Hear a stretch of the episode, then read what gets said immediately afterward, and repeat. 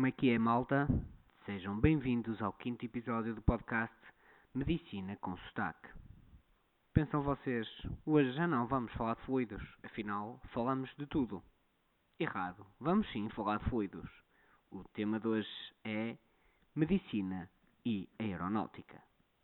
Vou mudar a estrutura do nosso podcast. Vamos então começar. Vou contar-vos dois casos. Notem são dois casos totalmente inventados para este podcast e bastante improváveis de acontecer, apesar de existirem alguns relatos semelhantes, mas muito, muito raros. Temos o Sr. Pedro Silva. O Sr. Pedro Silva estava a comer um bacalhau a Zé do Pipo acompanhado de um vinho Rioja. E a sua mulher reparou que a boca dele estava caída. Perguntou-lhe se estava tudo bem ele disse que já desde manhã, quando estava a fazer a barba, tinha notado que o canto da boca estaria caído e que mal conseguia fazer a barba, pois não tinha força na mão. A esposa ligou para o número europeu de emergência médica 112. O senhor acabou por ir ao hospital, onde diagnosticaram um AVC, que é um acidente vascular cerebral.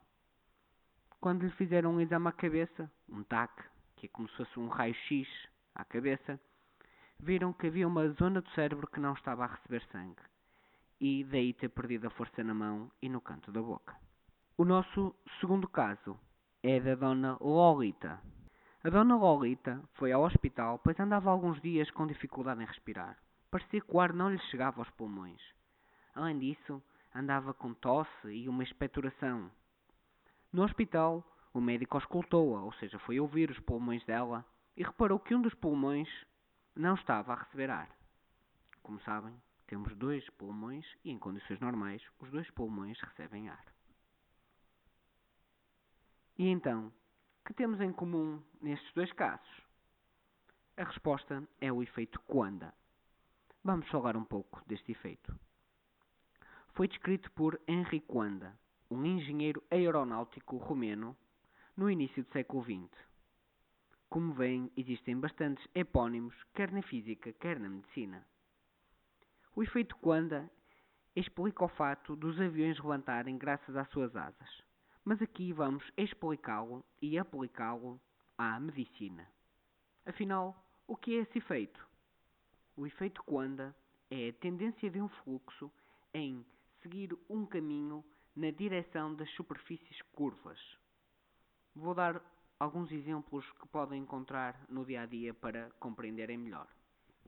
Imaginem que têm uma garrafa de vinho tinto e que querem encher um copo. Se o fizerem devagar, o vinho não vai para o copo, mas sim contorna o gargalo da garrafa, certo? O que o efeito Quanda fez foi fazer com que o fluido, ou seja, o vinho, se mantenha na direção da superfície curva, neste caso no gargalo, em vez de simplesmente cair para o copo. Ou então, um segundo exemplo, vamos imaginar uma vela acesa numa mesa. E entre vocês e a vela está a mesma garrafa de vinho, pousada na vertical. Se soprarem contra a garrafa, o mais provável é a vela se apagar, certo? O que o efeito Quanda fez foi com que o ar contornasse a garrafa e depois seguisse a direção da curvatura da garrafa, acabando por apagar a vela. Se a garrafa não fosse curva, fosse por exemplo uma parede, o ar simplesmente ia para os lados da parede, cada vez mais longe da vela. Um último exemplo que podemos dar e que vocês podem fazer em casa. Ponham água a correr na torneira da cozinha, por exemplo, e juntem o corpo de uma colher ao fio d'água. O que acontece é que a água vai como que aderir à curvatura do corpo da colher e seguir caminho não na vertical, mas sim no sentido da curvatura da colher. E por que é que isto acontece? Vamos então fazer uma viagem ao mundo da física. Posso-vos dizer já que este é um conceito difícil de entender e muitas vezes mais mal explicado, pois muita gente afirma erradamente que o efeito Quanda existe devido à viscosidade dos fluidos, o que não é correto. Para começar, o efeito Quanda só se aplica a fluidos. E como já vimos em podcasts anteriores, fluidos são geralmente os líquidos e os gases. Sabemos que no ambiente normal a pressão do ar é de uma atmosfera, que isto é o peso do ar. Porque sim, o ar tem um peso. Quando um fluido passa por um objeto curvo, cria-se uma zona, um espaço entre o fluido e o objeto. Nessa pequena zona fica um espaço livre, sem nada, como que protegido do ar, protegido da atmosfera, pelo fluido que vai passando. Logo, a pressão nessa zona é menor que a pressão atmosférica, a chamada pressão subatmosférica. E nós sabemos que os fluidos deslocam-se sempre de zonas de alta para baixa pressão. Logo, o fluido vai ter tendência a deslocar-se para mais perto do objeto, para a zona de baixa pressão, e assim segue a curvatura do objeto, desvia a sua direção na direção da curvatura do objeto. Espero que tenham compreendido. E qual a relação com os nossos casos clínicos? Vamos então ver. No caso do AVC, pode acontecer de um dos vasos sanguíneos, uma artéria uma veia, por exemplo, onde o sangue está a correr, ter uma zona curva de gordura, como, como uma bola de gordura por exemplo, por um, ser um doente com uma alimentação errada. E a seguir a essa bolinha há uma bifurcação no vaso sanguíneo, ou seja, divide-se em dois. O que é que aconteceu?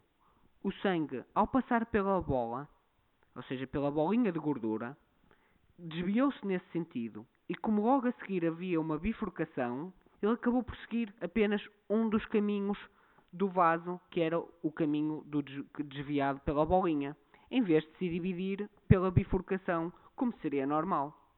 Isto levou a que uma zona do cérebro que receberia sangue de um dos lados da bifurcação deixou de receber sangue.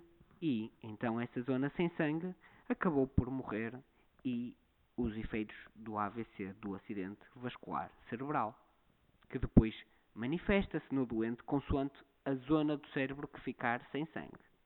Já na segunda doente, a do problema da respiração, podemos imaginar que ela teria na traqueia uma bolinha de muco ou de secreções. Lembram-se que ela falava em tosse e expectoração?